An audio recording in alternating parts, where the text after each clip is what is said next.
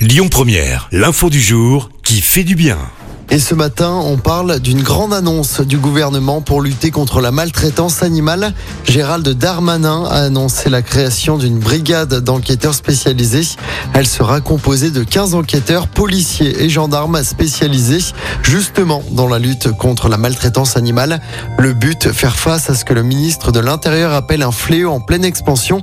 Et pour cause, le nombre d'atteintes sur des animaux domestiques a augmenté de 30% en 5 ans avec 12 000 signalement l'année dernière contre 9000 en 2016.